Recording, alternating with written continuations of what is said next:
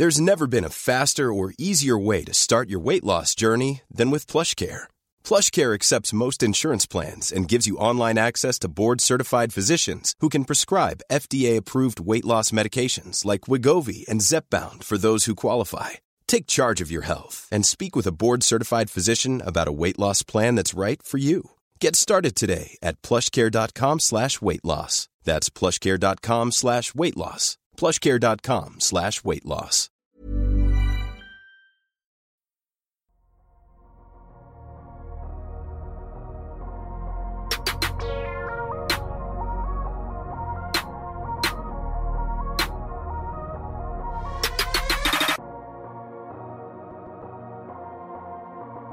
Salut à tous, très heureux de vous retrouver pour ce nouvel épisode du Dunk Hebdo NBA podcast. Un épisode avec un peu de retard cette semaine. On a pris le temps de savourer ce match 7 entre les Clippers et les Mavericks. Et pour en discuter, j'ai avec moi dans un espèce de tête à tête. On n'est que deux aujourd'hui. Madiane, comment ça va? Eh ben ça va. Je suis triste quand même que le titre du podcast ait été brisé par, euh, par la forme de Kawhi Leonard hier. On avait à peu près 74 titres possibles si les deux équipes de Los Angeles étaient éliminées. On avait tellement d'idées et malheureusement pour les fans des, Mavericks, heureusement pour ceux des Clippers, que Leonard et les Clippers se sont donc imposés. On va donc parler aujourd'hui d'un petit bilan pour les Mavericks éliminés et aussi les Lakers qui ont été éliminés plus tôt par une équipe flamboyante de, des Suns. Il faut le dire, hein, il faut rendre à ces Suns sont le crédit qu'ils méritent. Et puis on va parler en fin d'épisode un peu des matchs 1 à l'Est entre forcément les Nets et les Bucks entachés par la blessure de James Harden, et puis ce match 1, la victoire surprise, on peut le dire, des Hawks du côté des Sixers. On faisait des petits, des petites tentatives techniques avec euh, toute l'équipe pendant ce match. Je peux vous dire donc que j'ai vu Madiane pendant ce match et que j'attends, j'attends peut-être des réactions salées vis-à-vis de ce match-là avant, avant de discuter, du coup, euh, on vous invite comme d'habitude à nous suivre sur la plateforme où vous écoutez ce podcast, que ça soit Apple Podcast, Spotify ou même YouTube. YouTube, on va faire un live dans les prochains jours, hein, donc abonnez-vous en masse. Et puis suivez-nous également sur Twitter, la petite pause habituelle. Puis on se retrouve. Et allez, on va commencer par les Mavs, ce podcast.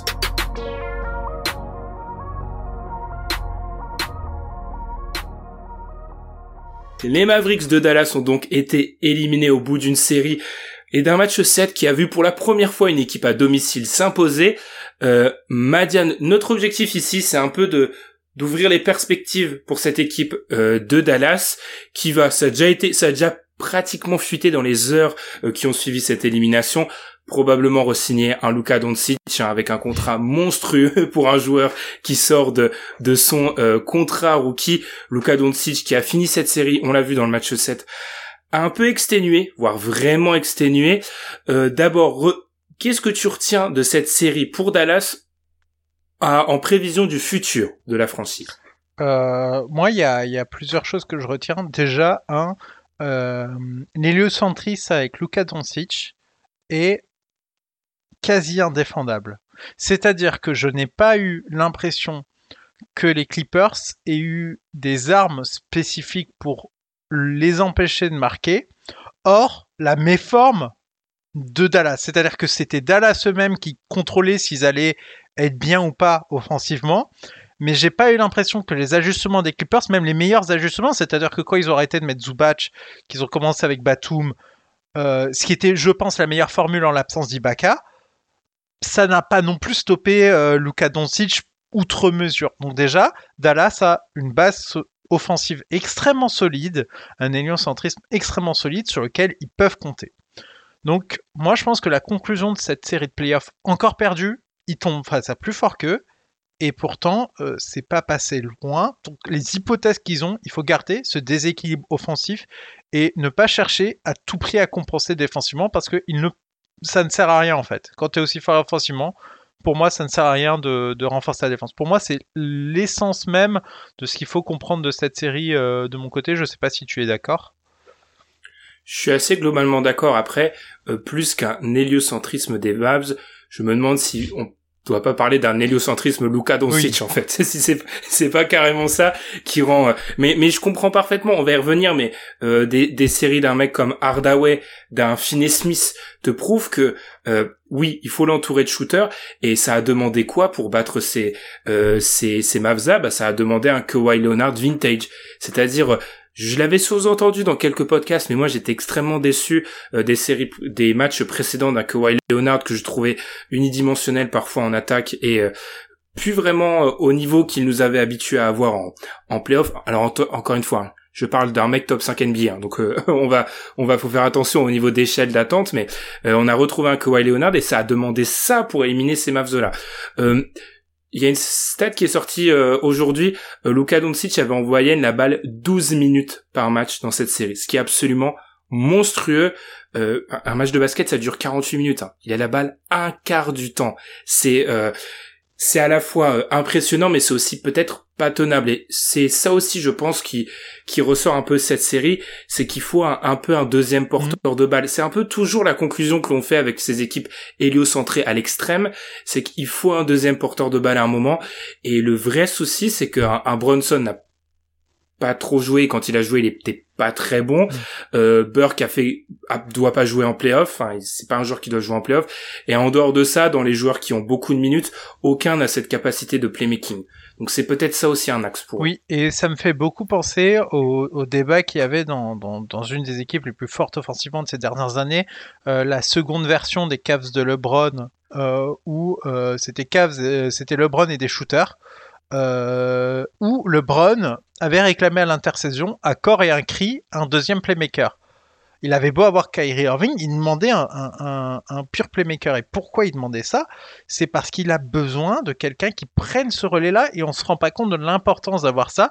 C'est-à-dire que Luka Doncic, aussi fort qu'il est, euh, il a tenu l'équipe à bout de bras pendant la première mi-temps du Game 7 et quand il a décliné un peu physiquement, c'est là où les Mavs ont commencé à avoir de plus en plus de mal en attaque et c'est là où ça s'est enrayé pour eux. Donc s'il y avait quelques minutes, mais il n'y a pas besoin de beaucoup, hein, parce que de toute façon il va jouer énormément Luka Doncic, mais il n'y a pas besoin de beaucoup. Un joueur capable d'apporter cette seconde vague de playmaking et de soulager un peu Luka Doncic, je pense qu'il n'y a pas beaucoup plus qu'il faut. C'est-à-dire il faut ce deuxième playmaker et à côté de ça, un peu euh, bah, essayer de, si on peut, d'améliorer la qualité des shooters autour.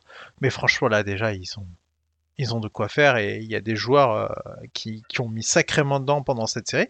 Mais vraiment, enfin, en tout cas, ils ont.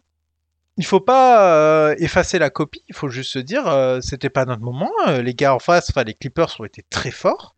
Faut pas se mentir et, mm. et voilà. Faut garder la copie. Je, je pense qu'on sous on sous-estime un peu les Clippers parce qu'ils sont ils sont passés en 7 face aux Mavs mais les Mavs sont sont très mm. sont les Mavs sont une, excellente mm. équipe hein. euh, ça ouvre peut-être le débat que tu essayes de mettre en place au niveau de la deuxième option qu'on essaye de mettre en place au niveau de la deuxième option c'est peut-être aussi un débat sur la deuxième option actuelle euh, des Mavs Krista Porzingis qui est extrêmement critiqué vis-à-vis de sa série sur les réseaux sociaux un peu un peu partout il est extrêmement critiqué alors avant de rentrer dans peut-être dans ce débat là ça pose une question un peu plus large. C'était Adrien sur notre notre discussion à nous qui l'a posé dans euh, dans l'après-midi. Euh, cette idée de la deuxième option dans une équipe avec un porteur de balle qui accapare autant le ballon.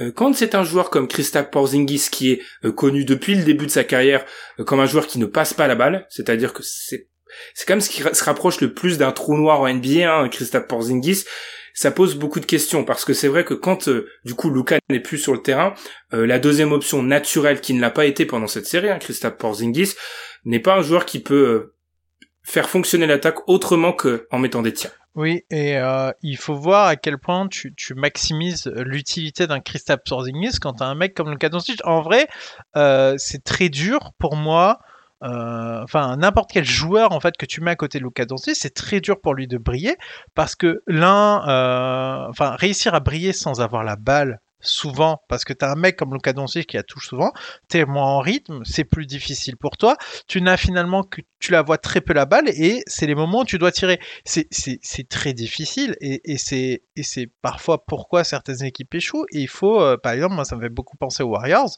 il faut admirer ce qu'ont fait les joueurs autour quand il a fallu laisser la balle à Kevin Durant parce que tu n'as plus autant la balle et c'est très différent, c'est un autre jeu.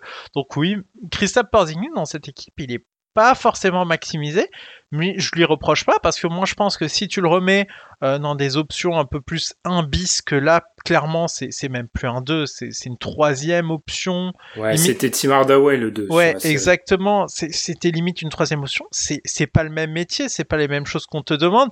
Et euh, bon, ok, on peut parler défensivement, on peut parler plein de choses, etc. Mais je suis pas sûr que euh, beaucoup d'autres joueurs auraient fait mieux dans le contexte aussi. Enfin, c'est un contexte difficile pour un joueur. Après, vis-à-vis de Kristaps Porzingis, je trouve qu'il faut pas sous-estimer euh, l'impact des blessures sur mm. ce joueur. L'impact, il est, il est euh, fondamental. Ce qu'on avait entrevu, parce que il faut faire attention. Ce que je lis depuis deux jours, il faut pas réécrire l'histoire. Le trade de le trade de Kristaps Porzingis de base, l'idée est bonne il faut, il faut toujours essayer de séparer euh, l'idée du trade de ce qui, en devient. Euh, le fait que Kristaps Porzingis ait perdu en mobilité, euh, que ce soit un joueur qui n'ait plus ses capacités de protection de raquette comme il l'avait du côté de New York, ça c'est totalement dommageable parce que ça aurait pu permettre à cette défense des Mavs d'être un peu meilleure. Il y a aussi un point super intéressant que je trouve, c'est que quand il arrive en, en 2015, Porzingis est considéré comme une licorne et à, plus ou moins juste titre. C'est Sam Veceni de The Athletic qui mettait ça, un petit, une série de tweets super intéressante, c'est que on est en 2021, ça a beaucoup évolué la NBA. Euh, il y a cinq ans, des, c'était beaucoup plus rare des joueurs euh, des, des seven footers ou plus qui shootaient autant en trois points. Qu'on prenne l'exemple de carrière d'un mec comme Brook Lopez, c'est ça a changé en fait la NBA en cinq ans. Donc Kristaps Porzingis c'est moins une exception qu'il y a cinq ou six ans à son arrivée en NBA. Et ça, ça joue aussi. C'est peut-être que euh, je pense qu'on aurait peut-être plus euh, laissé passer certains de ces errements défensifs si euh, la NBA n'était pas avait pas totalement démocratisé le, grand qui shoot. Après défensivement et surtout au niveau du rebond, il y a quelques séquences sur le match 7 et sur d'autres matchs de la série et globalement dans la saison qui sont pas défendables. Oui, mais d'ailleurs tu as cité le très très bon exemple, Brook Lopez. Et justement, mm. euh, pourquoi est-ce qu'il est important de le citer? Et je pense qu'on doit un peu discuter en off de, cette affaire, en tout cas ça me dit quelque chose, autour de, de la masse physique qu'il peut représenter. C'est-à-dire que Christophe Porzingis n'a malheureusement pas cette masse physique qui fait qu'il est... En fait, quand tu n'as pas la mobilité, il faut que tu sois dur à bouger. Là, il a ni la mobilité, mais en plus, il est facile à bouger. Et du coup, rebond, ça se voit. C'est-à-dire qu'il se fait bouger, il y a des gens plus petits que lui attrape des rebonds. Ça me fait beaucoup penser à pourquoi euh, des joueurs comme Russell Westbrook, au-delà des rebonds où c'est Adams qui lui faisait les écrans, les écrans pour qu'il chope son rebond, ok, il y avait aussi des rebonds offensifs et des rebonds défensifs qu'il arrachait au-dessus de gars plus, plus, plus grands que lui par la puissance physique de l'impact. Malheureusement, Kristaps, à l'impact physique, il se fait bouger.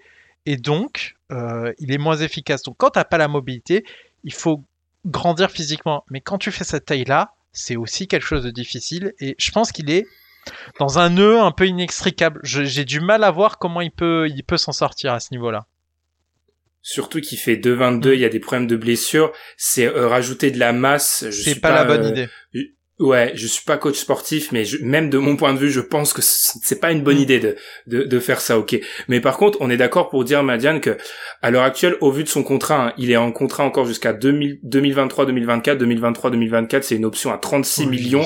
Euh, difficile. Il y avait Bobby Marks d'ESPN qui sortait un article avec un, une espèce de compagnie de data analyse. Hein, J'ai essayé de m'inscrire sur leur site. Je pense que j'aurai jamais l'accréditation. Bref, en gros, qui mettait que Christophe Sporzingis jouait comme un mec à, à payer à 17 millions. Tu vois, l'année prochaine, il en aura 31 sur son contrat. Donc clairement, euh, la euh, l'apport sur le terrain vis-à-vis du contrat ne, ne, voilà ne matche pas. Mais difficile de le voir se faire trader. Enfin, sa valeur est au plus bas. Trois ans, trois ans, quasi sûr qu'il prendra la dernière année. Alors autant, euh, autant les contrats qui arrivent dans les 18 derniers mois, commence à devenir un peu plus tradable parce que tu te dis, tu as une demi-saison, puis une dernière saison, une dernière saison où ça devient super intéressant de l'échanger parce que ça permet à une équipe de libérer du cap derrière. Là, euh, ça va être difficile sans envoyer énormément d'assets. Est-ce que tu as envie de faire ça? Pas forcément. Après, euh, ben, si Luca, et il a répondu avec un grand sourire quand on lui a évoqué l'extension, donc ça a l'air d'être quand même plutôt bien embarqué du côté de Dallas. Euh, si Luca accepte de signer, bah, c'est qu'il est au courant de ce qu'il y a. Je pense qu'on, je pense qu'il n'est pas dupe non plus lui-même. Je pense qu'il que c'est un garçon très intelligent, surtout au niveau du basket. Et je pense qu'il comprend très bien ce qu'il en est. Et je pense qu'il sait que euh, à 2-3 ans, euh, ce sera peut-être difficile de récupérer beaucoup mieux. Et donc, euh, autant faire avec. On va parler de ça. Euh, on parlera peut-être de Tim Hardaway un petit peu aussi. Je mm. pense qu'on est d'accord pour dire que Tim Hardaway a sécurisé son contrat pour l'année prochaine. Ça, ça, ils, ils doivent le, le re-signer. Euh, un petit débat sur Luca. Moi, j'aimerais bien t'amener sur ça, Madiane, parce que euh, Luca est une anomalie. Voilà, c'est un mec dans sa troisième, quatrième année. On va vous sortir le DH20, mais pour moi, il est difficilement, c'est quand même difficile de pas le mettre dans le top 5, j'estime. Enfin, bref, on peut même, on peut même le mettre dans le top 10 il en est que c'est une anomalie à cet âge-là, pour un jour de euh, si jeune d'être aussi haut. Est-ce que limite niveau reconstruction, ça te pose pas certains problèmes? Parce que moi, je suis pas sûr qu'un mec comme Luca puisse euh, soit d'accord pour attendre 2-3 ans. Il, est, il est trop fort trop tôt. Euh, on dit que le mhm. titre c'est souvent une affaire de superstar en troisième contrat. lui, tu lui mets le bon supporting cast, il discute discute très fort pour le titre. ça, discute vite. Et euh, moi, c'était un des regrets. Moi, j'avais beaucoup critiqué euh, ce que faisait Dallas avec son argent parce que je disais, Luca Doncic est en contrat rookie. Tu peux faire la des all-in les plus rentables de l'histoire. C'est comme quand Stephen Curry avec son maigre contrat aux Warriors.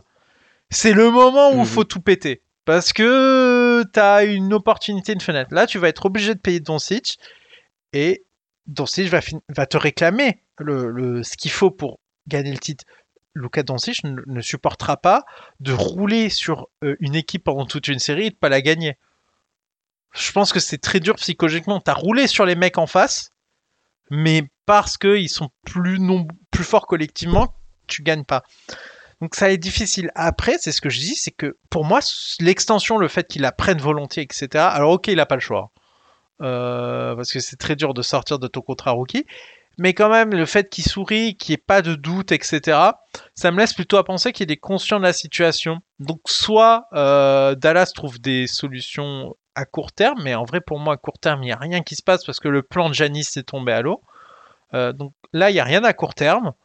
Par contre, tu peux très bien dire, bon, ok, 2021-2022, tu risques encore de te faire sortir au premier tour après avoir fait une dinguerie.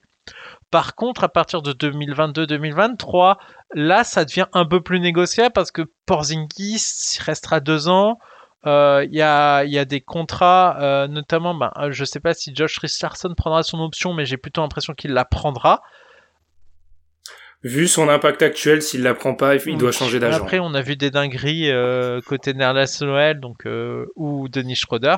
Donc, on, on, en parlera du cas de Denis Schroeder plus tard. Mais en tout cas, voilà, on, moi, je pense que 2022-2023, euh, il y a peut-être moyen de débloquer quelque chose et peut-être qu'ils sont en train de lui présenter un plan. Euh, bon, l'an prochain, on ne pourra pas en une intersaison tout changer. Là, c'est trop difficile de faire bouger l'effectif. Dans deux ans, moi, je pense qu'il y aura un peu plus d'opportunités sur le marché. Notamment, c'est pour ça que je pense qu'il faut signer Tim Hardaway. Il n'y a, a, pas mieux. Hein. Le marché est fermé là à date. Donc, euh, mm.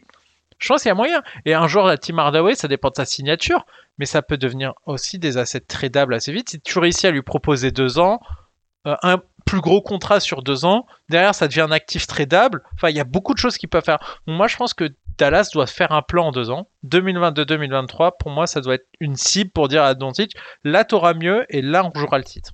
Hmm. Alors, à voir à quel point il sera, il sera, voilà, il va accepter ça. Moi, après, pour un peu défendre euh, Dallas, je me demande à quel point c'est viable et à quel point c'est possible d'attirer des joueurs de premier plan quand le, le la pièce maîtresse de ton de ton effectif est en contrat rookie. Est-ce qu'il n'y a pas inconsciemment, même si le mec est trop fort, de se dire ah, enfin, il est en contrat rookie, il a 20 piges.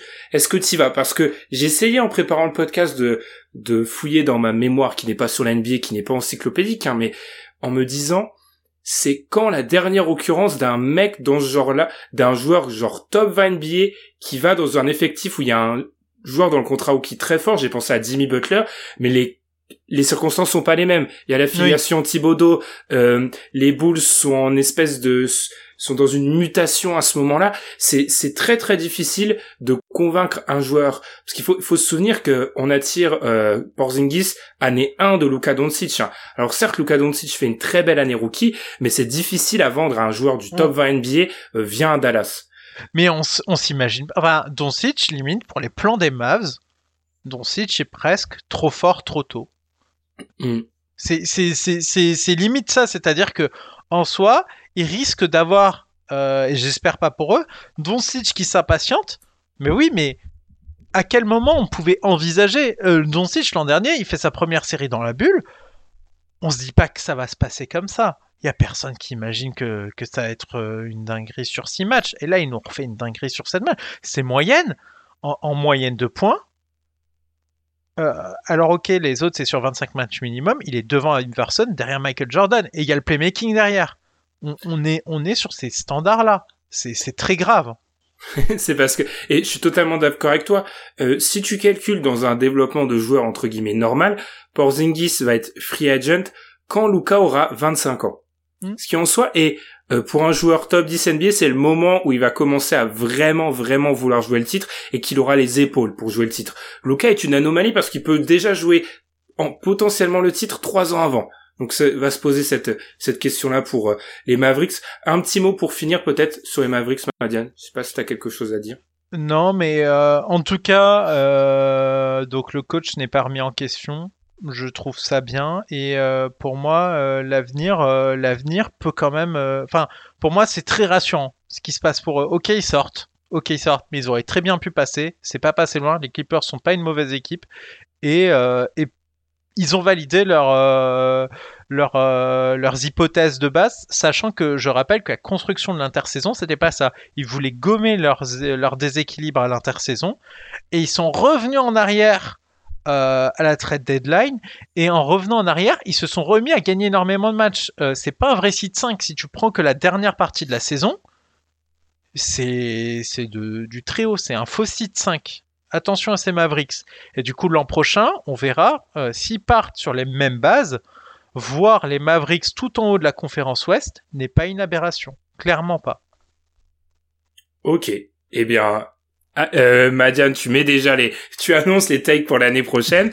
On va aller dans une équipe qui aussi aura les mêmes ambitions pour l'année prochaine. Ce sont les Lakers. Les Lakers donc éliminés euh, face aux Suns. Euh, vraiment une fin de saison un peu, surtout une fin de série un peu, un peu moche avec un Anthony Davis blessé, revenu trop tôt.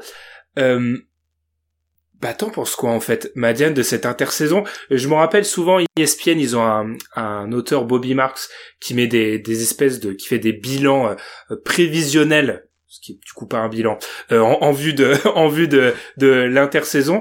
Et pour les Lakers de titre je crois c'était euh, reconstruire un roster avec des options limitées. Est-ce que tu es d'accord un peu avec cette analyse-là? Euh, moi, moi, je, je trouve qu'ils ont pas la marge du tout de faire ce qu'ils veulent et c'est terrible pour eux.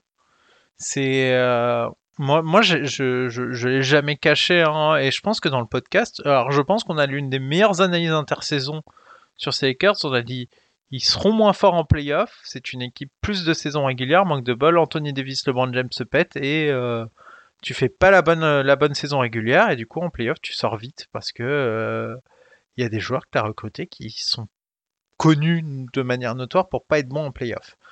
Et euh, là, euh, ils sont face à un énorme problème où euh, ils sont capés, peu importe ce qu'ils font, ils sont capés. Donc ils sont quasiment obligés de re-signer les gars qu'ils ont, sachant que c'est pas le matériel qu'il faut pour aller gagner le titre et ça s'est vu. C'est au-delà de les Suns sont très forts. On avait déjà dit et Allen avait très bien call ça et on l'avait tous dit. Les Suns c'était pour beaucoup la troisième meilleure force à l'Ouest. en imaginant les gens à 100%. Les Lakers n'étaient pas à 100%, ils se sont fait taper et il n'y a rien à dire. donc là maintenant tu, tu, tu, sais que tu sais que mon Trésarel, tu sais que Danny Schroeder c'est pas ce qu'il te faut. Mais en vrai, faut prier pour les garder parce que sinon ça va pas le faire. Et, et je pense qu'ils ont se sont peut-être loupés à la trade deadline où il fallait peut-être les envoyer. Hein. Il fallait peut-être les envoyer à la trade deadline cette, cette saison. Et là maintenant, ils sont face à un mur et ça va être très difficile pour eux de refaire un effectif convenable pour aller rejouer le titre l'an prochain. C'est là où je suis, je suis totalement d'accord. Je veux pas totalement tomber sur Pelinka parce que je pense que le diagnostic de base est le bon. Mm. Des joueurs de saison régulière pour économiser les Bron Anthony Davis, c'est un bon diagnostic parce que euh, regardez à l'heure actuelle, euh, finaliste l'année dernière face aux Lakers, le hit décimé pendant la saison, éliminé, euh, sweepé au premier tour, les Celtics euh, finalistes de conférence à l'Est, éliminés au premier tour dans une saison où ils ont connu beaucoup de blessures. Euh, l'autre équipe qui avait affronté les Lakers en finale de conf à l'Ouest, les Nuggets qui passent un tour, mais qui sont décimés. dans cette saison-là, je pense que l'idée d'avoir des joueurs de saison régulière était la bonne. Comme tu l'as dit, l'erreur, c'est de, ne pas faire le move à la trade deadline. Alors, c'est un secret de polichinelle. Ils ont essayé d'attirer un, un et je pense que là, parfois, tu es pas totalement maître de ton destin. Il semblerait quand même que les, les Raptors en voulaient beaucoup pour un Kyle. Alors du coup, ça a peut-être un peu euh, rendu la tâche plus difficile pour eux. Mais il aurait fallu un moment adapter le projet. Après, moi, je, peut-être qu'on va m'accuser d'être pro Lakers, alors je ne suis pas pour les Lakers, mais je, je trouve vraiment c'est loin d'être une contre-performance. Les Suns sont très très forts, l'équipe arrive blessée, il euh, y a des joueurs qui sont pas bons, on l'a vu, on le savait, André Drummond, voilà, comme tout, euh, comme tout buyout, il y a eu une espèce d'excitation pendant six jours et puis on voit le résultat sur le terrain, alors que d'autres sont bien meilleurs hein, dans d'autres effectifs. Donc, ce qui, tu l'as dit, il faut avoir des contrats il faut re-signer ces Denis Schroeder qui avait déjà refusé hein. une extension. Euh, c'était énorme. Hein. Euh, c'était à en décembre, il avait refusé 2 ans 34. C'était le maximum qu'on pouvait lui offrir à ce moment-là.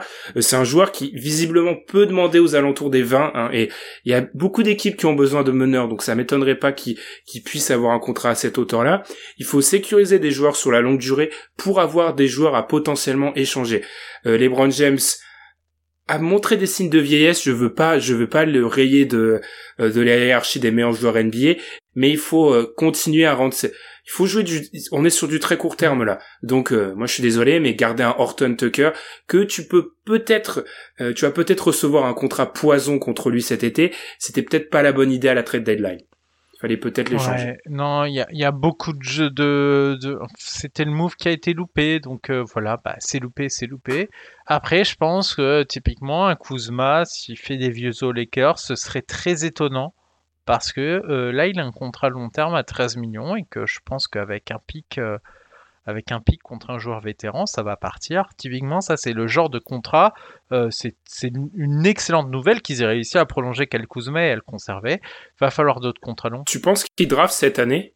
Tu penses qu'ils draftent? Ils ont leur choix. On n'a pas parlé de draft avec les Mavericks parce qu'ils ont ni leur choix du premier ni du second. Mais tu penses qu'ils draftent Je pense que ça dépend de, de, la situation parce que la valeur d'un pic n'est jamais aussi haute que le jour de la draft.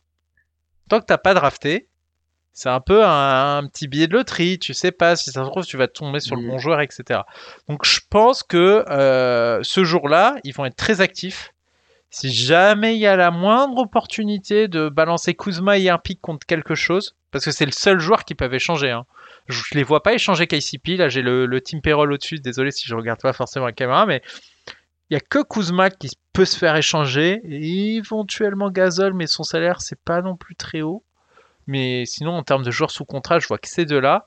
Euh, en vrai, euh, Kuzma plus un pic, tu attaches Gazol et tu récupères un vétéran bon. Euh, je pense qu'ils signeront, mais, mais tout le temps à la draft. Mais ça dépendra des opportunités. Sinon, bah, tu drafts, ça te fait du salaire et tu sais que tu peux pareil aussi le balancer plus tard.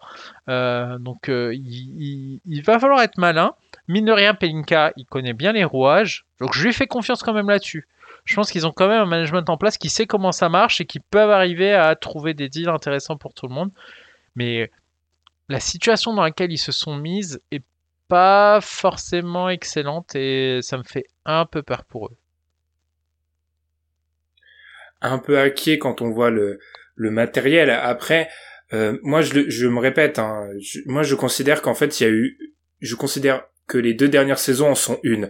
Donc ils ont été champions dans l'une, ils se sont ratés dans l'autre. Pour moi, je m'inquiète quand une équipe ne produit rien sur les deux. Parce que ça veut dire que soit t'avais eu le temps de te reposer en dehors de la bulle et t'as rien fait, soit t'as été exténué dans la bulle et beaucoup d'équipes n'ont pas réussi à enchaîner. Ils auront une intersaison avec beaucoup de repos, notamment les Brown James qui a plus ou moins sous-entendu qu'il irait pas à Tokyo. Euh, Anthony Davis, pareil, pas surprenant, ils ont passé beaucoup de temps dans la bulle. Je pense pas qu'ils aient envie de subir entre guillemets une autre bulle du côté de Tokyo. Donc euh, ils auront le temps de cette, cette intersaison, euh, pardon. Il faut juste, et ils ont un petit problème, c'est l'arrivée des Nets va faire que les vétérans dans le contrat minimum, on salue Tom hein, qui adore ce genre de, de, de, discussion, qui sont parfois un petit peu surcotés, c'est vrai, mais ça va pas être le réflexe d'aller du côté des Lakers. Ça a pu l'être il y a un an, ça ne l'est plus vraiment. Il faut aussi qu'il euh, cette intersaison va falloir aussi arrêter de prendre ces joueurs de saison régulière parce que là ça ne se ça se justifie moins. Mais je suis totalement d'accord avec toi. Euh, il faut signer les joueurs qu'on a actuellement, espérer que tout le monde soit en bonne santé et puis bon, ils ont quand même les Brown James et Anthony Davis. Hein. on va on va quand même on va se détendre. Mais euh, peut-être calmer certains fantasmes, certains montages avec Damien Lillard parce que financièrement hein. euh, on est euh, James touchent 41 millions, Anthony Davis 35. Et, et, KCP est à 13, et Kuzma est à 13. Mais rien qu'avec les contrats de ces mecs-là, déjà, ils ont pratiquement plus l'espace pour un, pour un Damien Lillard. Non, mais ils, ont l'espace pour personne, hein, avec euh, juste ces quatre contrats-là. Hein. Ouais. donc, euh, euh, donc voilà. Après, oui, Cal Kuzma peut-être, mais euh, à voir si ça, sa cote est toujours au beau fixe. Très bien, Madiane. Quelque chose à rajouter sur ces Lakers? Je pense qu'on est parmi les moins alarmistes du monde. Non, mais parce euh, que euh, c'est ce que j'ai dit. Euh, J'avais eu le nez creux, mine de rien, à sentir le coup euh, venir avec les Suns. C'est que c'est exactement ce qui s'est passé pour les Spurs l'année après leur titre. C'est ils arrivent pas en forme en playoff contre une bonne équipe parce qu'ils n'ont pas le bon seeding à cause des blessures et ils se font taper. Ils se font taper. Je pensais qu'ils se feraient taper en 7, ils se sont fait taper en 6 et bah voilà, hein, c'est c'est logique hein, quand t'es pas à 100% face à une trop bonne équipe, euh, ça passe pas. Hein, T'avais pas la marge. Donc non, hmm. c'est pas c'est pas inquiétant. Après ils avaient pas la marge. Je veux pas faire mon euh, pas, je encore une fois, je veux souligner euh, la, vraie grosse performance des Suns, mais Anthony Davis est là. Je suis pas sûr euh, ben, Ils étaient, ils étaient à 2-1 à Los Angeles et ça se, enfin, ça pouvait, enfin, sans la blessure d'Anthony Davis, est-ce qu'ils repartent pas de Los Angeles avec le bon 3 des familles qui va bien et ils perdent la série? Oui, évidemment. Mhm. Mais euh, mhm. bon, la série s'est passée ainsi. On va pas la réécrire. Quoi qu'il arrive, euh, ça pose des questions sur le futur et peut-être que le meilleur move à terme, si tu trouves rien cet été, pour moi le meilleur move c'est bon bah c'est reparti comme avant t'inquiète pas, euh, on croit en toi, vas-y, fais-nous six bons mois. Et quand la valeur est au plus haut, parce que ces joueurs de saison régulière, Montrezarel, il peut faire des très bonnes moyennes, pareil pour Schroeder. Avant le All-Star Game, allez, ça dégage, euh, on part sur, euh, on change le fusil d'épaule comme on aurait dû faire cette année. C'est peut-être ça le bon move, si t'as pas d'opportunité cet été, tu resignes tout le monde, tu repars comme en 40 et tu les dégages en janvier prochain. À noter aussi que Alex Caruso sera ouais. Et lui, très très important. Ça fait, c'est parti de ces, ces rares mecs où euh, lui, c'est pas de la saison régulière. Je trouve que sur la bulle ou ailleurs, il a prouvé. Alors ça, ça sera jamais bon. Il peut jouer. C'est pas à la hauteur de la hype qu'il a sur les réseaux sociaux pour des raisons qui sont toujours étrangères. Mais euh, c'est un joueur qui peut jouer, donc lui doit rester là. Et, et, je trouve que ce débat autour des Lakers euh, nous signifie beaucoup de choses euh, sur la suite quand on va parler un peu de la conférence Est. Vous revoyez le nombre de joueurs des Lakers qui ne peuvent pas voir le terrain en playoff. Et comparons avec, euh, avec certaines équipes qui se baladent dans l'autre conférence. Alors, on aura ce débat-là, on l'a déjà eu hier.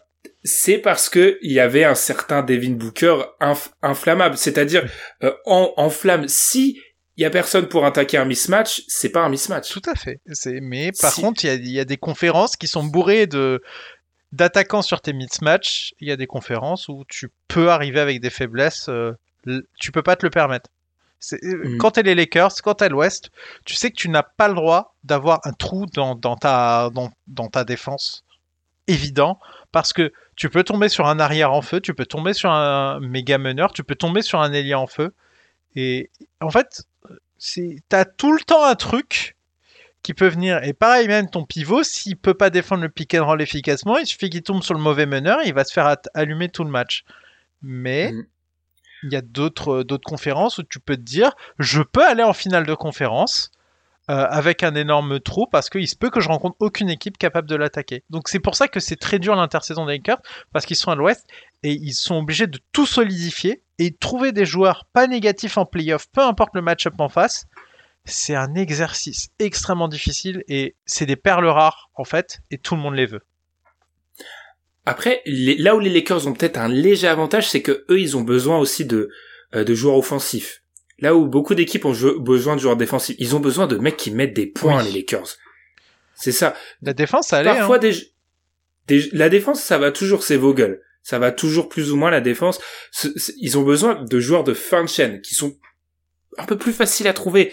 Mais euh, euh, par exemple, Danny Green qui est pas très bon sur le match 1, hein, c'est la transition, on va bientôt en parler dans quelques minutes de ce match 1 des, Sixers, mais Danny Green qui n'est pas bon sur ce match-là, il était très bon du côté des Lakers.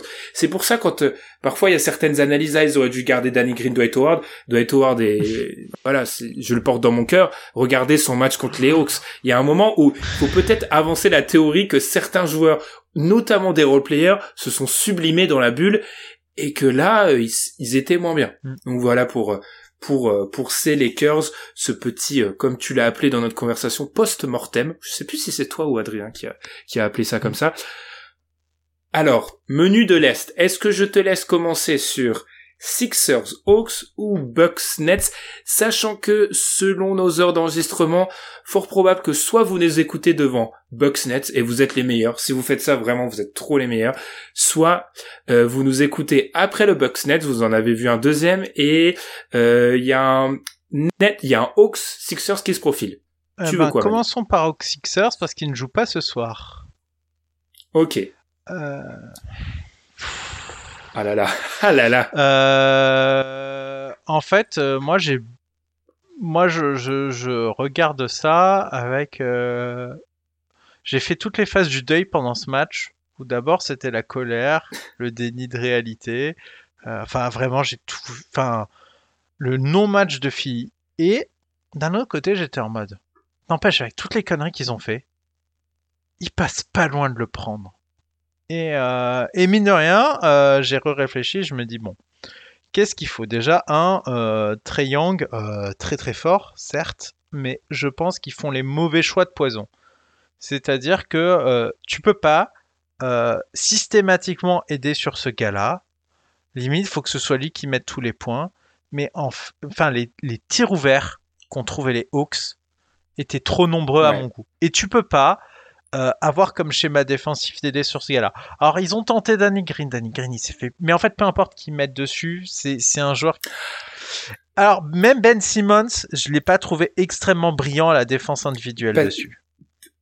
Parce qu'il prend des fautes vite, mais tu vois que ça pose plus de problèmes. Il est trop long en fait. Mais mais Young est trop fort pour attirer les fautes. Tu vois bien que à la seconde où ils lui mettent Ben Simmons dans le troisième, Triangle lui met deux fautes et, et Rivers a plus l'agressivité de. On en parlera, mais Rivers manque d'agressivité dans ce match. Et moi, moi, je pense que, enfin, je pense que la solution face à un mec comme ça, c'est pas attendre qu'il puisse driver et faire un kick out euh, dès qu'il y a une aide, mais peut-être qu'il y a plus de trappes qui doit être mise en place. On, enfin, après il le pas en fin de match, euh, c'est comme ça qu'ils reviennent. Hein.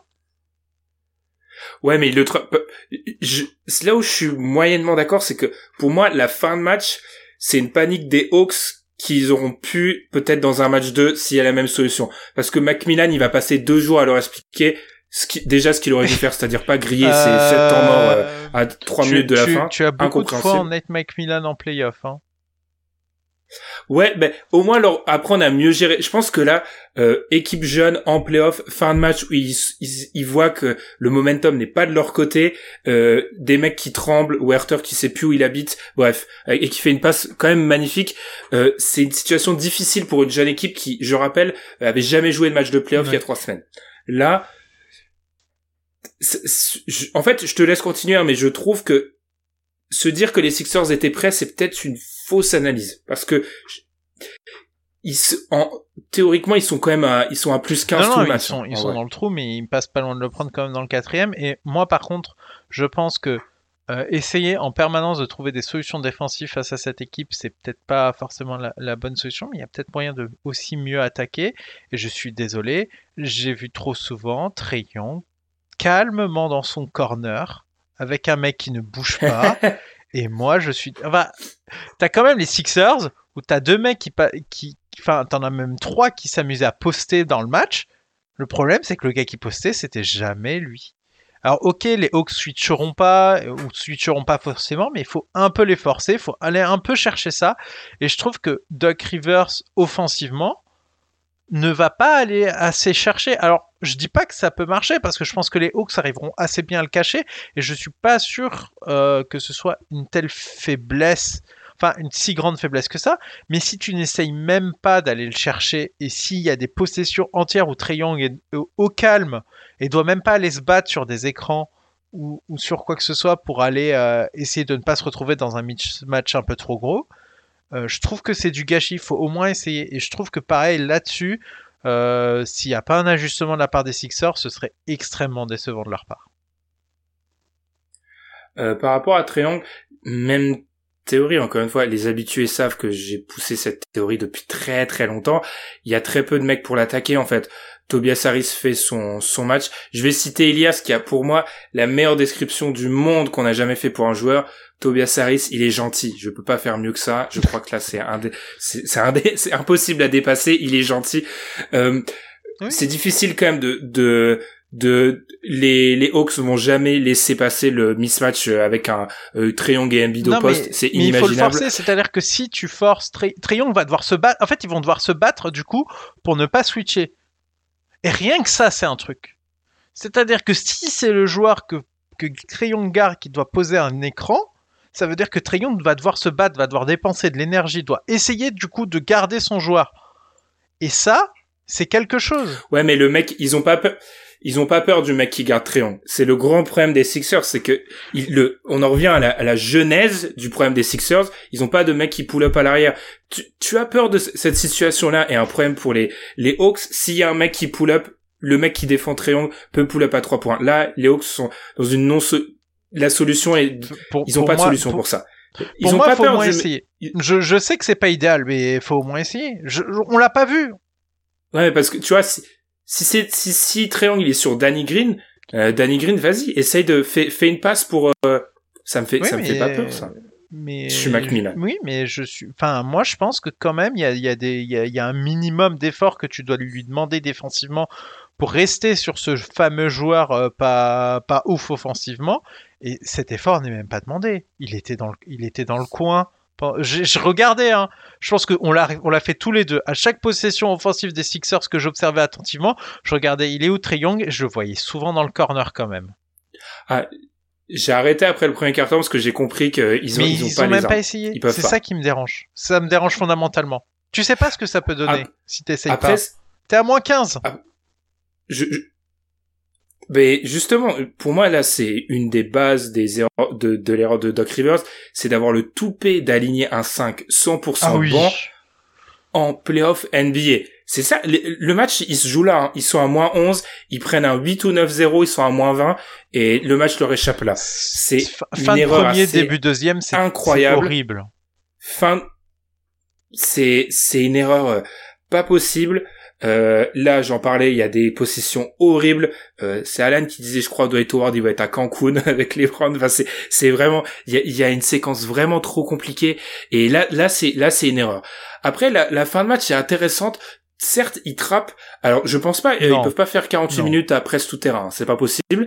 Mais ils sont plus agressifs, euh, les, les close-out. Je pense que c'est pour ça qu'ils trappent souvent triangle et ils sont agressifs sur les aides parce qu'ils pensent qu'ils peuvent tout close-out, ce qui est une erreur parce que les, les Hawks trouvent toutes les extra passes. Ils sous-estiment à quel point les joueurs des Hawks sont capables de, de décaler et de trouver toujours le bon shoot. Ils l'ont fait tout le match. Y a, oui, il y a ça, il y a autre chose. Euh, il y a quand même un mec qui quand même plutôt fort défensivement, Joel Embiid, qui euh, n'a pas exactement ce qu'on pouvait espérer de lui physiquement pour faire certaines actions défensives qui, que je l'ai déjà vu faire en fait finalement ou euh, quand c'est Joel Embiid qui se présente face au, face au panier, euh, même ton flotteur, ça peut être compliqué. Trey Young est très fort là-dedans, c'est certes, mais euh, je pense que si Joel Embiid récupère ses capacités physiques, déjà, un, face à ses armes à mi-distance qu'a Trey Young, qui, il est très très fort, certes, je pense qu'il les mettra avec beaucoup moins d'efficacité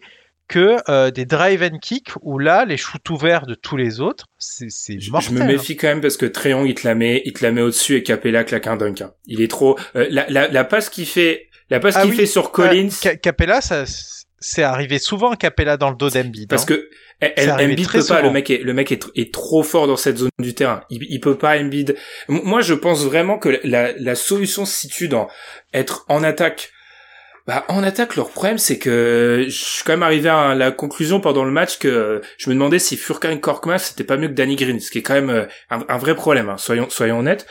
Euh, la solution pour eux, c'est, c'est un peu de ce qu'ils ont fait en fin de match, être, euh, ils doivent les dominer physiquement, en fait.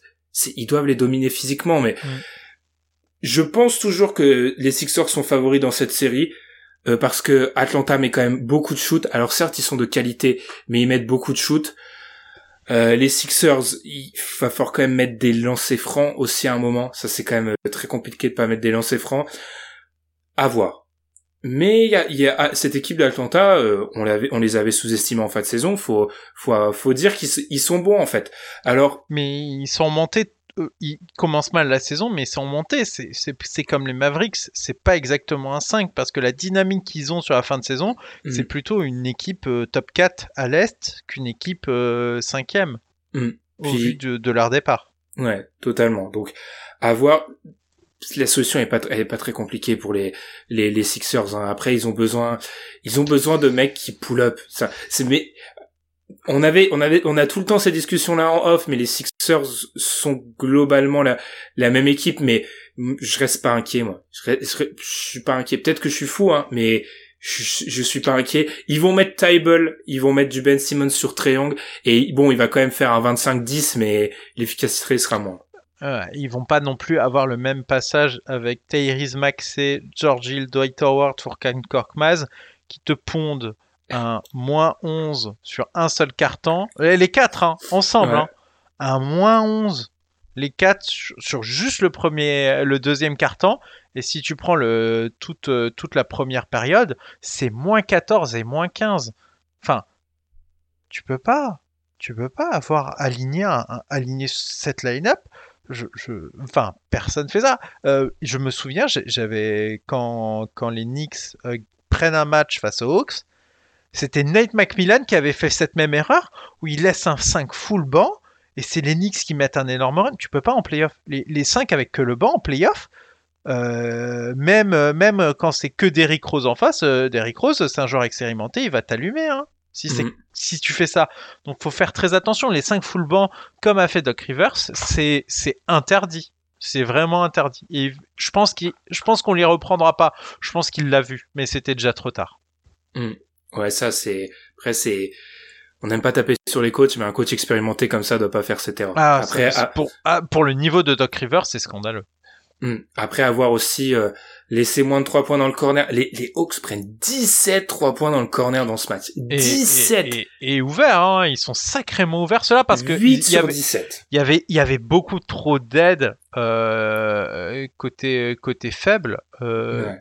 et enfin c'est limite, euh, c'est limite un, un mantra. C'est que aussi fort que tu sois sur les rotations, si tu l'as fait là, le gars aura jamais le temps de close out. Et c'est fini, c'est un point ouvert.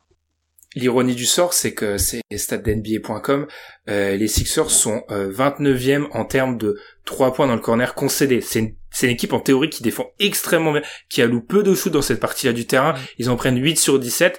Après, peut-être pour revenir sur ce que j'ai dit, Tybel le problème que pose Tybalt, c'est que c'est impossible à remettre en attaque quand il y a Ben Simmons. C'est ça, c'est c'est le c'est une des des problématiques pour les euh, pour les Sixers. Euh, ton niveau de... j'aime bien faire ça. Ton niveau d'inquiétude 1 à 10 pour les Sixers. Euh, je pense toujours qu'à 65% les Sixers vont passer. Mais euh, mine de rien 65% enfin euh, faut, faut se rendre compte du problème, c'est que là, c'est c'est défaite quasi interdite euh, pour le prochain match. C'est ça le problème de perdre ton game 1 à domicile. Euh, c'est le gros problème de perdre ton game 1. Après, les Clippers en sont revenus et bravo à eux. Mais Atlanta, c'est pas non plus. Mais mais attention, à 2-0, euh, ça veut dire qu'il suffit qu'ils en prennent un derrière à domicile et tu es dans une situation de quasi-élimination. C'est, c'est, ça peut aller très vite. C'est pour ça que je, je suis pas à l'aise et que je monte les chances des Hawks à, à 35%. Sur une échelle de, j'aime bien les échelles de 1 à 10, je dirais. Euh, inquiétude pour les Sixers 4,5. Parce que, ouais, tu l'as dit, ils perdent le 1. Après, regarde, le truc qui m'a plus inquiété, moi, c'est la deuxième mi-temps le troisième quart quand Trey Young est moins dedans et qu'il revienne pas. Là, je me, c'est là, c'est, ça m'a un peu inquiété ça. Parce que Trey Young, il fait, il fait quoi? Il fait du 10 points, 3 pertes de balles, 3 passes décisives dans le deuxième. Enfin, il est étincelant, il est un peu moins bon. Ils sont plus agressifs sur lui et ils maintiennent l'écart, mm. notamment avec un Werther qui fait un bon match. Bref. Et, attention, euh, cette série, alors pas de conclusion hâtive, hein, évidemment, mais euh, c'est ce qu'on se dit, c'est que là, ça fait bon une série où il se fait pas attaquer. Là, il y a une deuxième série. Euh, si ça se trouve, enfin, moi, je n'écarte plus la possibilité. Alors qu'avant ces playoffs, j'étais sûr de moi et je pense que tu étais tout autant. Je n'écarte pas le fait que euh, Alan ait raison à, au sujet de Triangle et que euh, et qu'en fait non, c'est trop fort et que du coup, euh, et du coup que je me sois planté et que ce joueur, c'est pas un Isaiah Thomas absolument impossible à cacher en défense, enfin que ce soit autre chose, du coup que sa force offensive suffise. je commence à me dire que j'ai peut-être tort je, je, je commence à me dire pareil aussi que sa force offensive peut-être euh, après on l'a jamais trop considéré comme un Isaiah Thomas parce qu'il est trop fort en playmaking en fait. En, en, fait en attaque il est beaucoup trop fort. C'est sûr c'est sûr c'est juste défensivement mais c'est vrai que à voir parce que bref ça ça sera peut-être un podcast après après playoff mais euh, le mismatch est quand même peut-être que c'est oui. Après, je parle de ce quart de tableau-là. J'allais dire le mismatch est moins sanctionné. On vient de parler des Lakers il y a deux minutes qui t'ont prouvé que le mismatch était extrêmement sanctionné. Donc c'est peut-être aussi un, résultat du tableau. Finissons, Madiane, par le Nets. Euh, Bucks remporté par les Nets, mais je l'avais dit, entaché par la blessure de James Harden dans les toutes premières secondes sur pratiquement la première possession quoi il est mm. plus là euh, il s'est reblessé au même endroit que pendant la saison régulière il est déjà absent pour le match 2. Euh, c'est très bizarre quand, on t'annonce que le mec est absent pour le match 2 36 heures avant le match. C'est jamais bon signe. Euh, on va pas tirer de plan sur la comète, on sait pas, mais j'ai peur qu'on le revoie pas sur cette série. Du coup, si on le revoit pas sur cette série, est-ce que tu changes de favori? Si on ne le voit pas sur cette série, je dis que nous avons une série. C'est ce que j'ai toujours dit, c'est que euh, la théorie des nets fait que si les trois jouent ensemble, je vois pas qui peut les battre. Mais à 2 sur 3, là on peut discuter. Euh, néanmoins, euh, attention, euh, typiquement, Griffin fait un match. ça, me, fait très plaisir pour lui, hein, parce que j'avais peur pour lui physiquement, etc. Il y a aussi d'autres gens qui sortent de la boîte. moi, je ne redonne pas Milwaukee favori. Il va falloir que Milwaukee cravache pour aller, pour aller la chercher. Mais s'ils sont bien meilleurs que l'an dernier, ça, peut jouer parce que euh, là, on a une première fragilité sur James Harden. Si tu les emmènes loin dans une série physique, moi je m'interroge toujours sur la durabilité de cette équipe avec des joueurs qui sont pas t'ont pas offert de garantie toute la saison.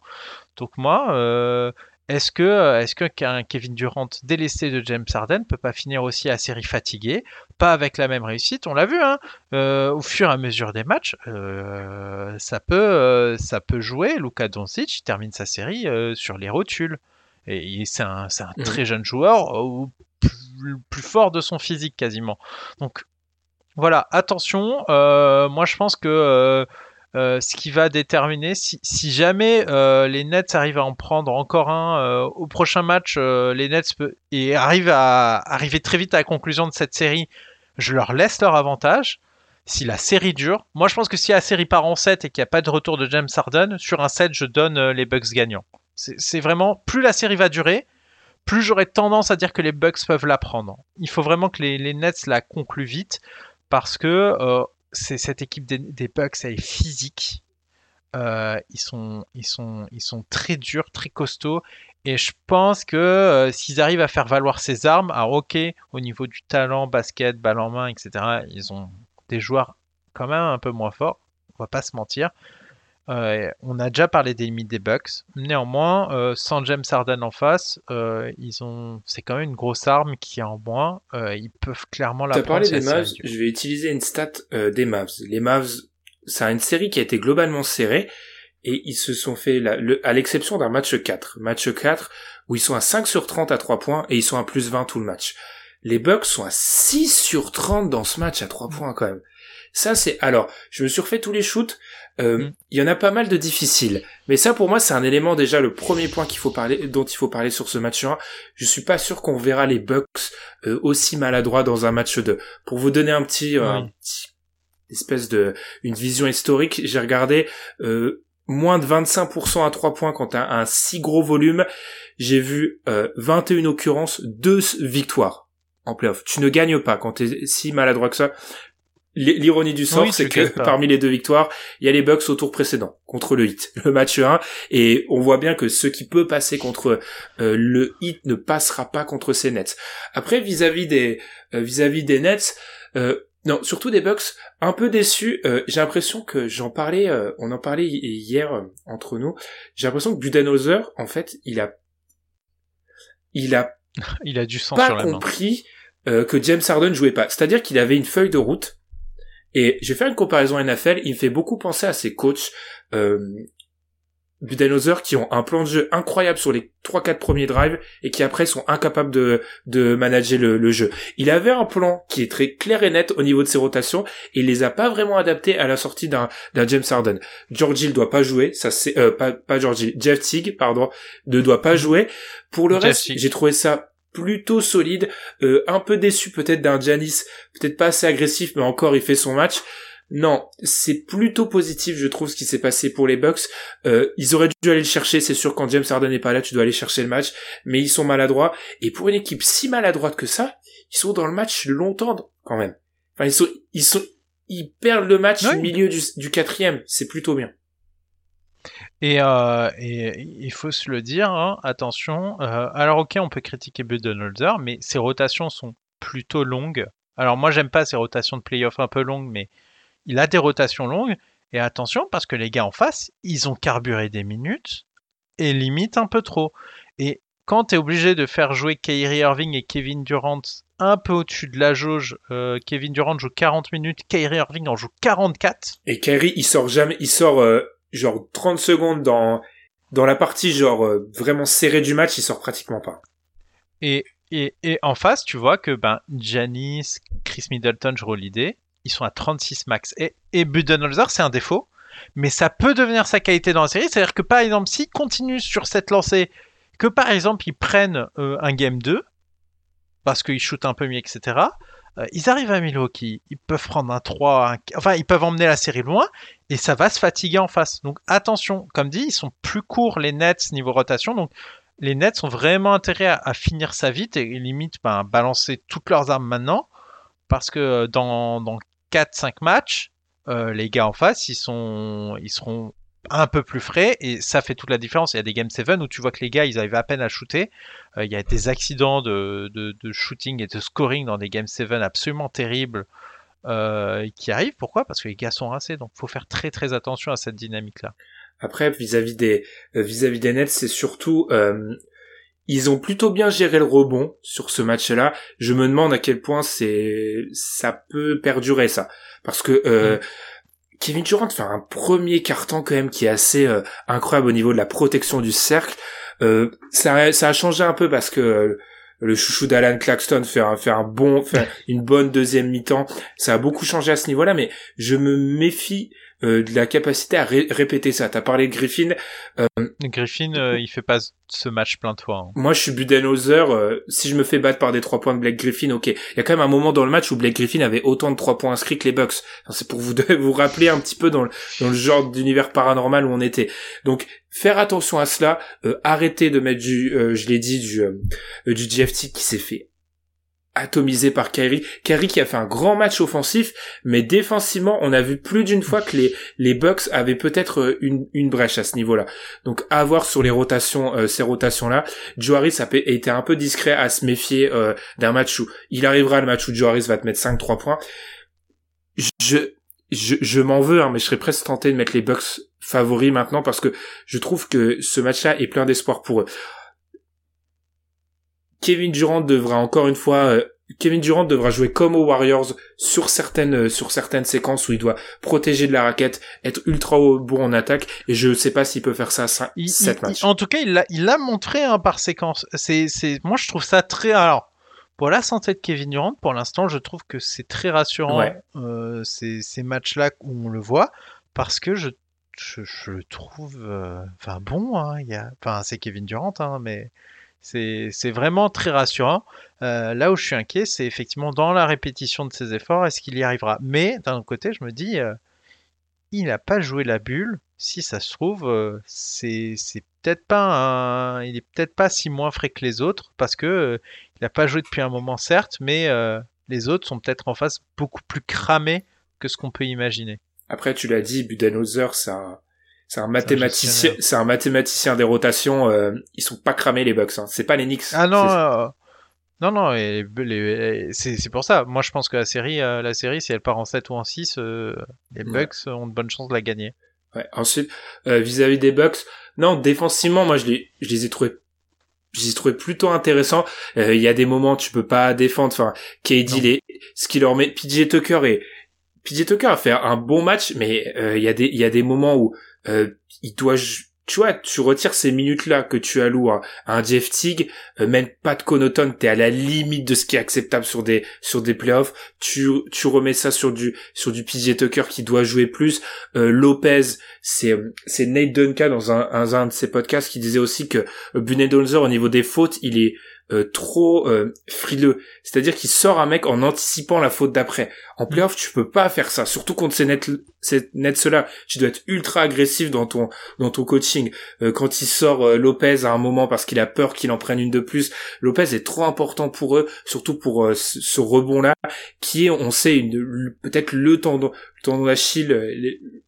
le talon, pas tendon, le talon. On parlait de Kevin Durant, le talon d'Achille de ces de ces Nets. Donc faire plus du jouet de Lopez aussi. Enfin, réduire tes rotations. Et c'est presque étonnant, euh, je dois avouer, cette euh, gestion des fautes, parce que, enfin, il me semble bien qu'il vient de l'école euh, du coach des Spurs, qui lui avait réussi, je trouve, par, dans, ses, dans ses meilleures années, à avoir, ce, avoir cette prise de risque ultra payante sur certains matchs où il laissait des gars tourner en mode non mais prendra pas la faute parce que euh, il prenait plus le risque. Alors des fois, il s'est fait avoir à son propre jeu, mais euh, mais je trouve qu'il vient de cette école-là et c'est étonnant de le voir faire ça. Mais d'un côté, c'est pas la première fois qu'on a des choses comme ça à reprocher euh, à, à Budenholzer, parce que mine de rien, enfin. les fautes n'ont pas vraiment été un souci. Alors on dira oui, mais c'est sa gestion il y, a personne qui était proche de se faire expulser dans ce match au bout du compte. Donc en fait, il a pris des, il a pris des précautions pour rien sur cette affaire-là. Et, c'est dommage. Je trouve que Budenholzer est trop conservateur. Et malheureusement, dans les playoffs, les all ça marche. Est-ce qu'il est prévoit pas toujours qu'il y a... J'ai l'impression que Budenholzer, parfois, coach tous ses matchs. Euh, et plusieurs l'ont dit, ça. Je l'ai lu partout. Budenholzer, parfois, il coach ses matchs comme s'il allait avoir un moment... Euh, un moment clutch où le match sera à moins 3 à 3 minutes de la fin et qu'il est là c'est impossible de ne pas mettre tes meilleurs joueurs donc en prévision il les sort avant pendant le match. Hmm. Ce qui ce qui se comprend parce que si tu refais un peu le fil du match, quand il sort un Brook Lopez par exemple, le match est serré, le match est à moins de 5 points, donc peut-être qu'il anticipe ça après. Mais euh, plus agressif, réduire les rotations, euh, Giannis, je continue, c'est ma grande théorie de Giannis cette année, il doit prendre des shoots à trois points parce que on l'a vu, hein, il y a deux ou trois démarrages sur Griffin, euh, il est dans le rétro direct. Donc qui continue à prendre ces trois points là pour, euh, par rapport à la défense, ils vont mettre leur shoot, mais les qui mettent ses lancers francs. Mettre ses lancers aussi, il rate beaucoup de lancers. Non mais là il, a, là il en a pas mis un seul. il a pas provoqué cette faute, ok, mais au-delà de ça, euh, pas mettre un seul lancer, c'est honteux. Hein. Après, c'est Adrien qui disait ça, euh, euh qu'il doit plus driver. Euh, Giannis, je me demande si euh, inconsciemment, quand personne met un shoot externe, est-ce que t'es pas euh, tenté de moins driver en te disant je peux pas kick parce qu'en fait personne ne, si je le ressors, personne ne met. Donc euh, Ouais, oui. à voir. Un truc à rajouter, Madiane, sur cette cette série du coup? Non, mais enfin, je pense que je pense que là, le game 2 va être extrêmement décisif parce que euh, si les Nets le, le prennent, euh, dans ce cas, euh, on verra le développement de la série parce que Milwaukee est tout à fait capable d'égaliser derrière. Par contre, si les Bucks le prennent, ils, se, ils gagnent du temps en fait dans cette série. Et comme dit, plus tu gagnes du temps dans cette série, mieux ça sent parce que quand même, j'ai pas forcément l'impression que James Harden pourra revenir de toute la série, de ce qu'on entend. Ouais, ça, ça paraît de. Ouais, on n'est pas médecin, mais de ce qu'ont pu dire les médecins interrogés par certains médias, ça a l'air euh, compromis quand même. La, la, la, le retour d'Ar- d'Harden et ça. Moi, je t'avoue que ça m'attriste beaucoup parce Mm. que t'as aucune équipe à 100% Ah, en là- fait. Mais c'est surtout que là, c'est peut-être l'équipe ou la théorie de cette équipe. C'est, enfin, moi, je, rem- je les remercie d'avoir tenté le truc parce que c'est trop bien de voir ça. Enfin, vraiment, hein, moi, moi qui suis un observateur un peu, peu neutre avec pas forcément d'équipe favorite, même si on m'affuble l'Enix et je comprends pas trop pourquoi. Euh, se- bah, Il y a 15 000 raisons, mais vas-y. parce que je les regarde beaucoup trop, certes, mais euh, en tout cas, euh, en tant qu'observateur là un peu neutre de ces séries et du parcours des Nets, voir un line-up comme ça aligné, on verra pas ça souvent en NBA. Et rien que pour ça, c'est dommage de pas les voir à 100% parce que les, trois ensemble, c'est- tellement drôle. Tu t'imagines les, les, ro- les rotations où t'en as systématiquement deux sur trois? Enfin, c'est tellement un casse-tête et du coup, tu vois comment l'autre gars essaie de répondre. Enfin, les, espaces que ça libère pour euh, Joe Harris. Enfin, c'est- c'est juste génial de les voir tous ensemble et euh, j'ai envie que James Harden puisse revenir. C'est là où je me demande, Nash va faire quoi dans le match 2 parce que il peut pas refaire jouer Kyrie 44 minutes. Non. Est-ce que c'est plus de, de James en sortie du banc Qu'est-ce que, qu'est-ce qu'il va faire? Bruce Brown. Qu'est-ce qui parce qu'il faut un mec qui- tu, tu vois et comme je pense que euh, les minutes jouées par Kevin Durant sont pas totalement extravagantes. Celles jouées par celles jouées par Kyrie le sont. C'était trop pour Kyrie, mais moi je pense que Bruce Brown jouera plus après. euh, moi, moi je, je me pose la question. Je, je sais pas à quel point il peut jouer, mais j'ai pas l'impression que TLC a forcément le skill set trop négatif en playoff. Ouais, il faut. il moi, pour moi, tu, tu, tu fais. Alors, c'est forcément, c'est c'est moins bon hein, au niveau qualité, mais tu fais jouer Bruce Brown peut-être aux alentours de la trentaine de minutes. Tu complètes avec ce que tu peux, notamment du coup, moi je pense que TLC peut jouer parce que, comme dit, défensivement, ça m'a jamais semblé être un joueur si euh, négatif euh, défensivement. Euh, Il y, a, il y, a, il y a également euh, Mike James, peut-être qui jouera un peu plus. Il a, il a déjà joué pas mal hein, dans ce, dans ce, Ouais. dans ce- Ah bah oui. dans, ouais. dans ce game one. Voilà, euh, peut-être qu'à 3, euh, tu peux compenser ces minutes en, en se disant, bah là, c'est pas grave, c'est pas des joueurs de qualité, de la qualité de James Harden. Du coup, c'est pas grave là de faire plus de rotation parce que tu échanges des joueurs un peu moyens. Du coup, c'est par leur fraîcheur qui pourront compenser leur manque de, de talent euh, comparé à James Harden. Eh bien, c'est là-dessus qu'on va finir, Madiane. Euh, on est donc revenu. Ça faisait longtemps qu'on n'avait pas fait un podcast Non. à deux, c'est bizarre, hein, sur ce tête à tête, ça, ça, ça faisait longtemps. Euh, en tout cas, euh, on a donc parlé. Vous inquiétez pas, on va aussi parler d'autres Oui. équipes de l'Ouest, de celles qui avancent. Euh, on vous l'a dit, YouTube, on va prévoir un live dans peu de temps, puis on va peut-être sortir un peu de contenu. Je fais quelques euh, quelques euh, quelques teasings euh, vis-à-vis d'une certaine équipe à l'Ouest où il y a du euh, mouvement. Comme d'habitude, on vous invite à nous suivre sur les réseaux sociaux et sur- en particulier sur Twitter et aussi également à nous suivre sur les plateformes où vous écoutez le podcast. On vous souhaite une très bonne semaine de playoff et à la semaine prochaine. Tchuss. Salut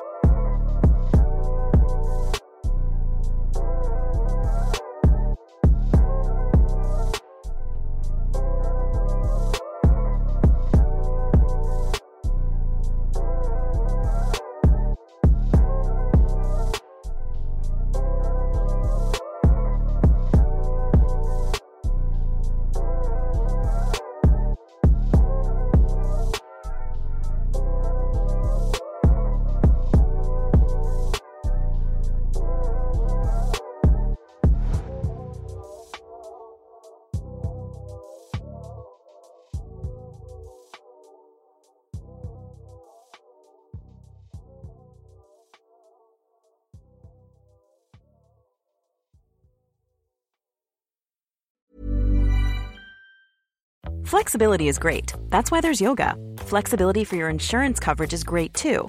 That's why there's United Healthcare Insurance Plans.